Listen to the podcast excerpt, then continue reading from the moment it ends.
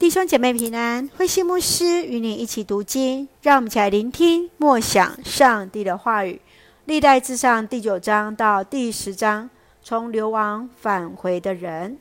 历代志上第九章是记录被掳归回耶路撒冷后犹太人领袖的名字，以色列人后裔的家谱，祭司利未人的职务和分配居住的位置。第十章开始是以大卫家族为中心的以色列王朝的历史，特别来强调大卫统治的一个正统性，而对照着扫罗王的失败和大卫的一个伟大。让我们来看这段经文与默想，请我们来看第九章第二节：最先返回自己的城市，住在自己地产上的有以色列平民。祭司、立位人和圣殿工人，历代志将谱系来整理之后，就将遗漏的部分在这里做一个补述，包含以色列平民、祭司、立位人。有些人喜欢被提名居首位，你如何看待自己在服侍的职称称谓呢？让我们彼此勉励，服侍只为上帝为你我来留名。纪念。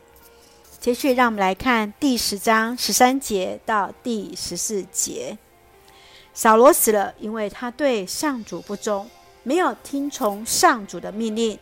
他求问死人的灵，而不求问上主，因此上主击杀他，把王位给了耶西的儿子大卫。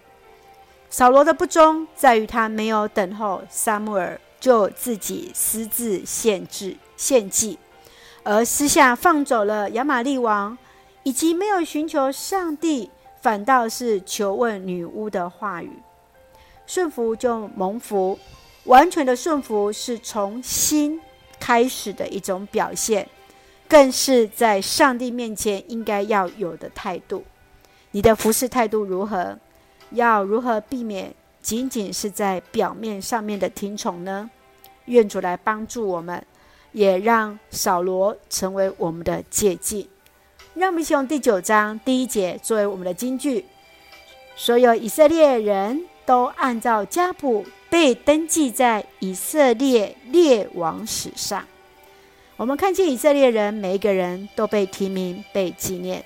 今天我们也是一样，在上帝的面前，我们也是会被提名所纪念。愿主恩待我们。让我们一起用这段经文来作为我们的祷告。亲爱的天父上帝，感谢上帝保守我们一切平安。谢谢主，让我们先定睛生命的定位在于与你生命的连结，甘心乐意奉献自己，单单来服侍。求主纪念每位同工的服侍与摆上，赐福我们所爱的教会弟兄姐妹身心灵都健壮，恩待保守我们的国家台湾有主的同在。赐福执政掌权者，满有上帝而来的智慧，使用我们成为上帝恩典的出口与众人的祝福。感谢祷告是奉靠主耶稣的圣名求，阿门。弟兄姐妹，愿上帝的平安与你同在，让我每一个人在神的面前被纪念。愿主恩待大家平安。